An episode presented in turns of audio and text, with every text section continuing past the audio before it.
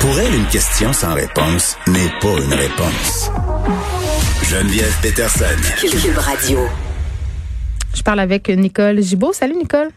Bonjour Geneviève. Bon, on parle des contestations euh, d'infractions en lien avec la loi sur la santé publique euh, infructueuse. Les premières tentatives de contestation des citoyens qui ont reçu une, euh, une lettre là, en raison d'infractions en lien avec la loi sur la santé publique depuis la pandémie se sont soldées par ben, des échecs finalement. C'est ça.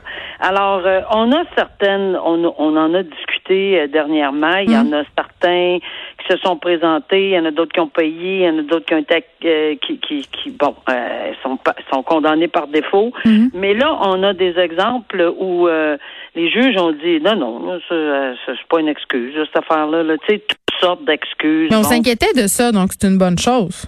Ben moi personnellement, je trouve que oui. Évidemment, il va en avoir. Chaque cas est un cas d'espèce. Ça ne veut pas dire qu'à chaque fois que quelqu'un va recevoir un bien d'infraction, il n'entre pas dans un cadre exceptionnel où il pouvait ou ne pouvait pas. Bon, euh, on décide pas à l'avance de ces choses-là.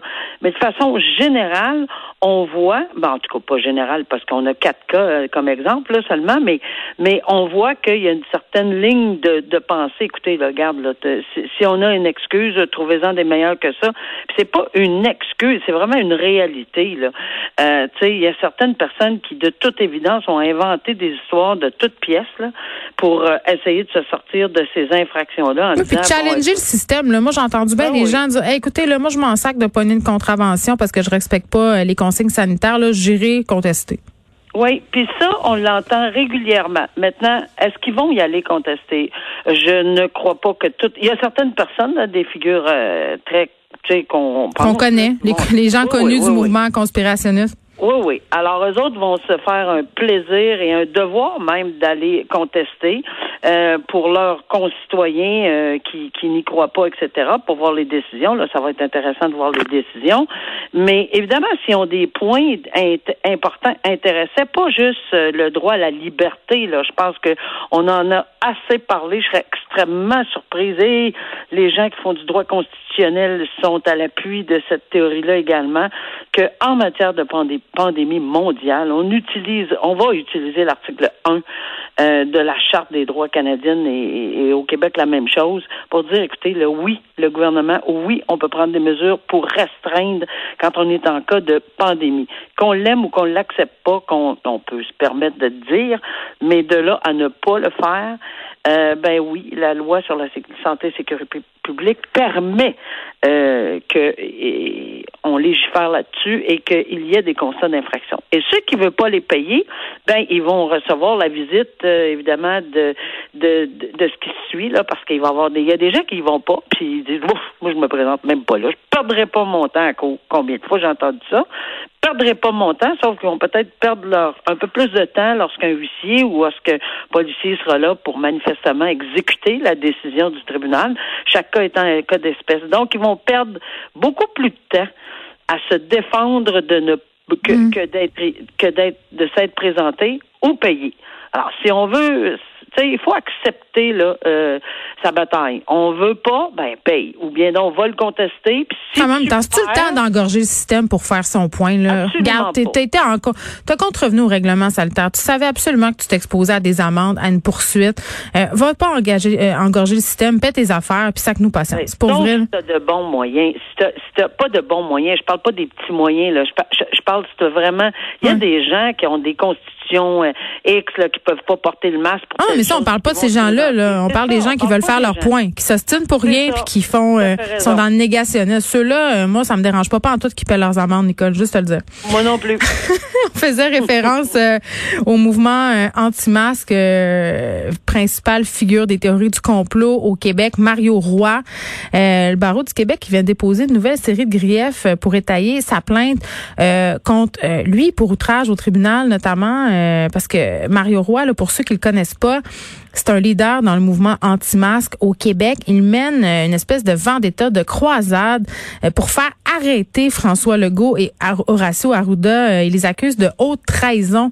puis je faisais référence l'autre fois à Éric Duhem qui tenait aussi de tels propos, le dire que dans certains pays, Horacio Arruda et François Legault seraient jugés par des tribunaux. C'est très, très grave, ça, comme affirmation quand même. C'est dangereux.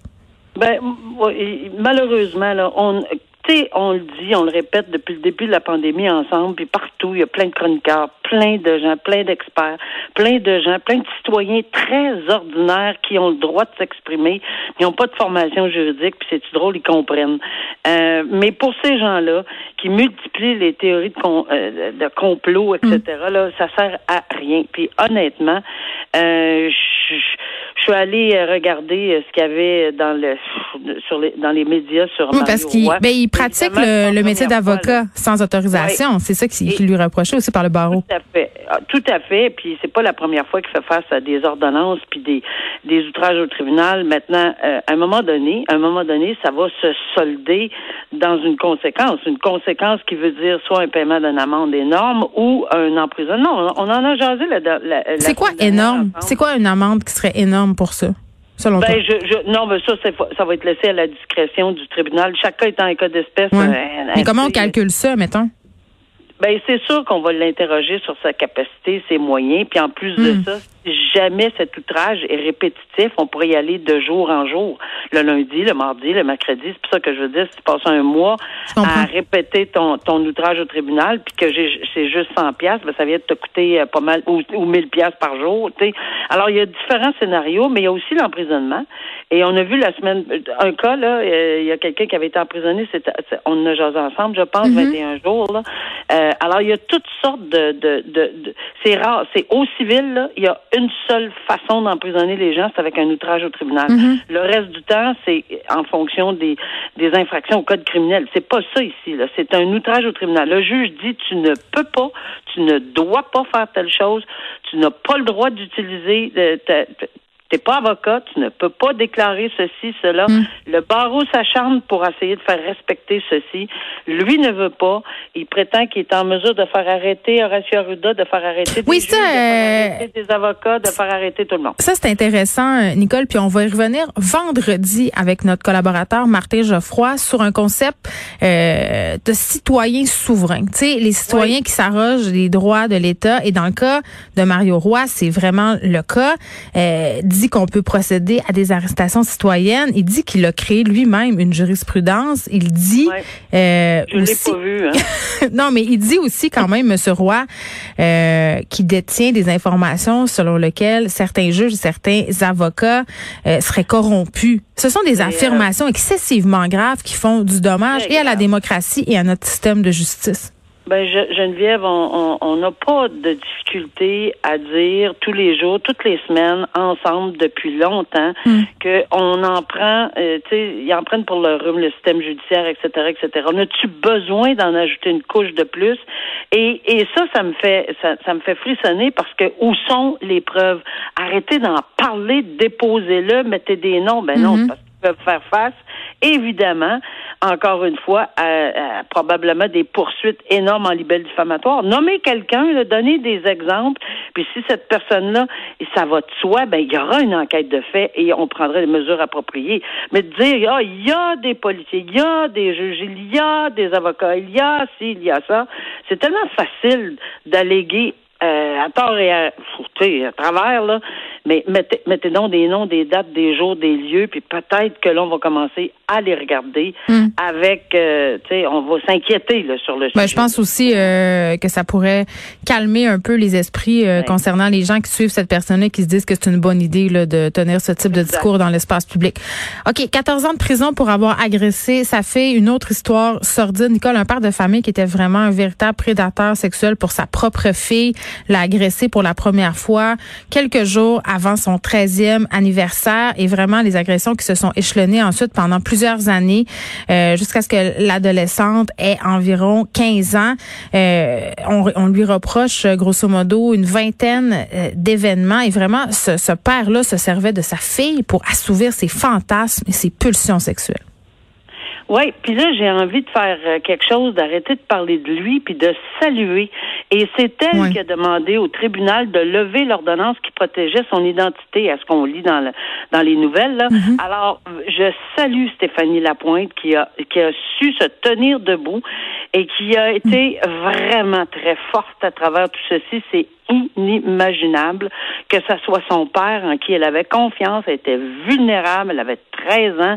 Il n'y a rien qui, dans des activités criminelles au niveau sexuel, euh, quitte à, la mettre là, pour des films pornographiques, etc. Elle, c'est l'horreur que ce son papa qui l'a mis là-dedans.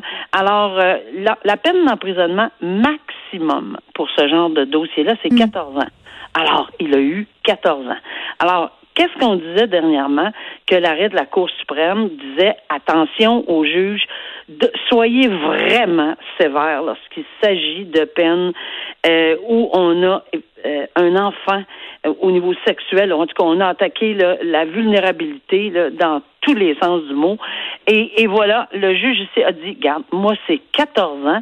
C'est vrai qu'il y avait oui, en plus, excuse-moi, là, ce père-là là, se pointait pas. Hein, ah, devant le tribunal, fait que ça ajoutait encore.